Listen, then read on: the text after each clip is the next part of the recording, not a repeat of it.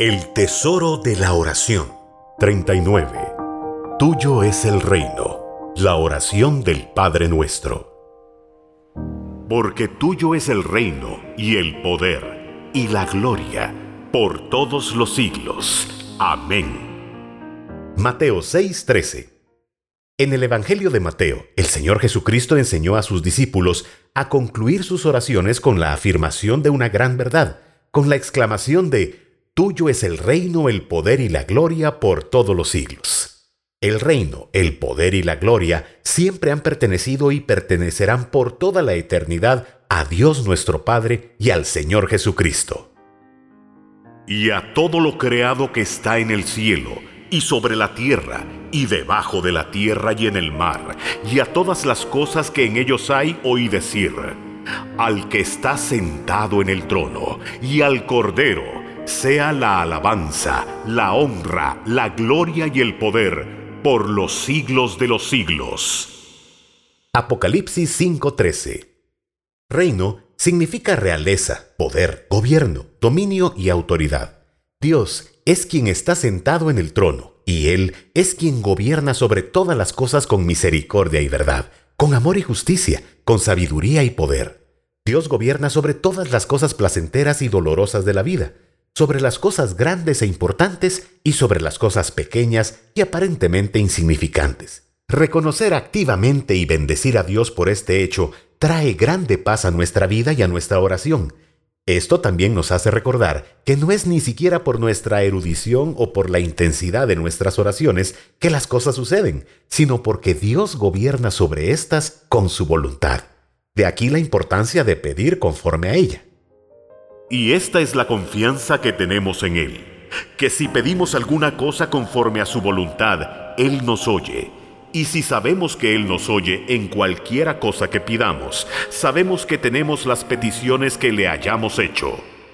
Primera de Juan 5, 14, 15. Cuando Dios tarda en responder, debemos confiar en su soberanía y en su voluntad. Él tiene un plan para todo, y la manifestación de su poder está regida a este plan. Este hecho, por supuesto, no anula la necesidad que tenemos de orar con insistencia y a no desmayar. El Señor Jesucristo enseñó este principio valiéndose de una parábola. Había en una ciudad un juez que ni temía a Dios ni respetaba al hombre. Había también en aquella ciudad una viuda, la cual venía a él diciendo, Hazme justicia de mi adversario. Y él no quiso por algún tiempo, pero después de esto dijo dentro de sí, aunque ni temo a Dios ni tengo respeto a hombre, sin embargo porque esta viuda me es molesta, le haré justicia, no sea que viniendo de continuo me agote la paciencia. Y dijo el Señor, oíd lo que dijo el juez injusto. ¿Y acaso Dios no hará justicia a sus escogidos que claman a Él día y noche? ¿Se tardará en responderles? Os digo que pronto les hará justicia. Pero cuando venga el Hijo del Hombre, ¿hallará fe en la tierra? Lucas 18, 2 al 8. Dios escucha nuestras oraciones desde el primer momento que las expresamos.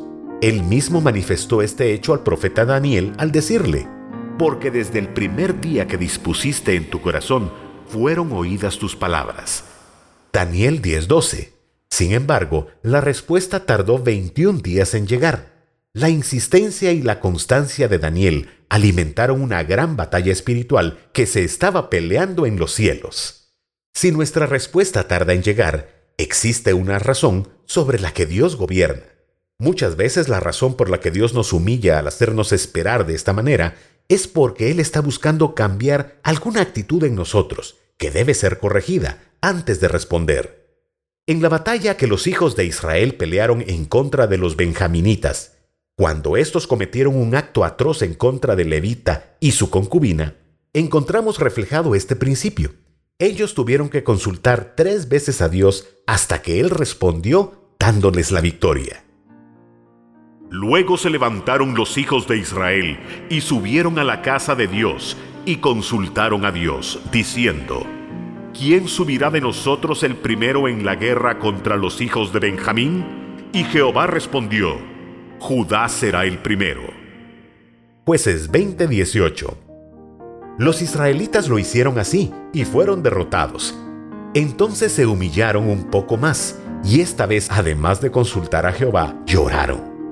Porque los hijos de Israel subieron y lloraron delante de Jehová hasta la noche, y consultaron a Jehová diciendo, ¿Volveremos a pelear con los hijos de Benjamín nuestros hermanos? Y Jehová respondió, Subid contra ellos. Jueces 20:23 Los israelitas volvieron a ser derrotados. Entonces se humillaron aún más, y esta vez, además de consultar a Jehová y llorar, ayunaron y ofrecieron sacrificios. Entonces subieron todos los hijos de Israel y todo el pueblo, y vinieron a la casa de Dios y lloraron, y se sentaron allí en presencia de Jehová y ayunaron aquel día hasta la noche, y ofrecieron holocaustos y ofrendas de paz delante de Jehová. Jueces 20:26 Esta vez y finalmente, Dios les dio la victoria. Pero el proceso por el que Dios los llevó al tardarse en responder produjo en ellos un nuevo y más profundo nivel de humildad que el que habían conocido antes. ¡Cuán sabio es Dios! Él gobierna sobre todas las cosas y su gobierno es justo, bueno y santo. Jesucristo es la cabeza, el Señor, el soberano, el supremo gobernador sobre todas las cosas. Suyo es el reino y sometió todas las cosas bajo sus pies, y lo dio por cabeza sobre todas las cosas a la iglesia.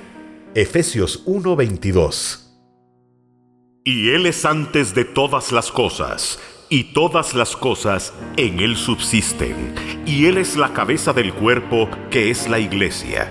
El que es el principio, el primogénito de entre los muertos, para que en todo tenga la preeminencia por cuanto agradó al Padre que en él habitase toda plenitud. Colosenses 1, 17, 19.